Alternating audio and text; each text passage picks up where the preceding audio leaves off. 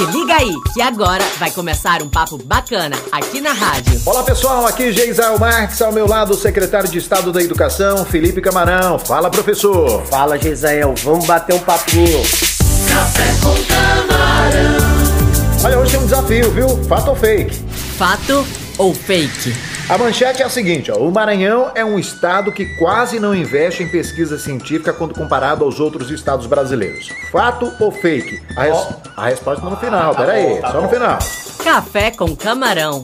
Olha, a Universidade Estadual do Maranhão, a gente sabe que tem um grande peso quando a gente fala de educação superior no país. É por isso mesmo que o governo faz questão de que a UEMA esteja presente em várias cidades, como por exemplo, vamos falar de São João dos Patos, que vai receber um prédio da universidade. Agora, que efeitos a presença da UEMA vai trazer para essa região? Geisel, isso é muito interessante, porque o governador Flávio Dino foi o único governador nesse mandato, né, nos dois mandatos que ele tem agora, que abriu uma universidade. Foi a UEMA Sul todos aqui conhecem, com sede em Imperatriz e atuação ali na região tocantina. O governador, por outro lado, continua com o projeto de expansão do ensino superior, tanto com a UEMASU, que já abriu novos campos, por exemplo, em Açailândia, em Estreito. E agora a gente também tem a expansão da UEMA. Um dos exemplos é esse que você falou, São João dos Patos. Importante demais para aquela região do sertão maranhense, Geisrael. Ali é um espaço que vai ter possibilidade de novos cursos superiores, não apenas para a cidade de São João dos Patos, mas para toda aquela região. Então,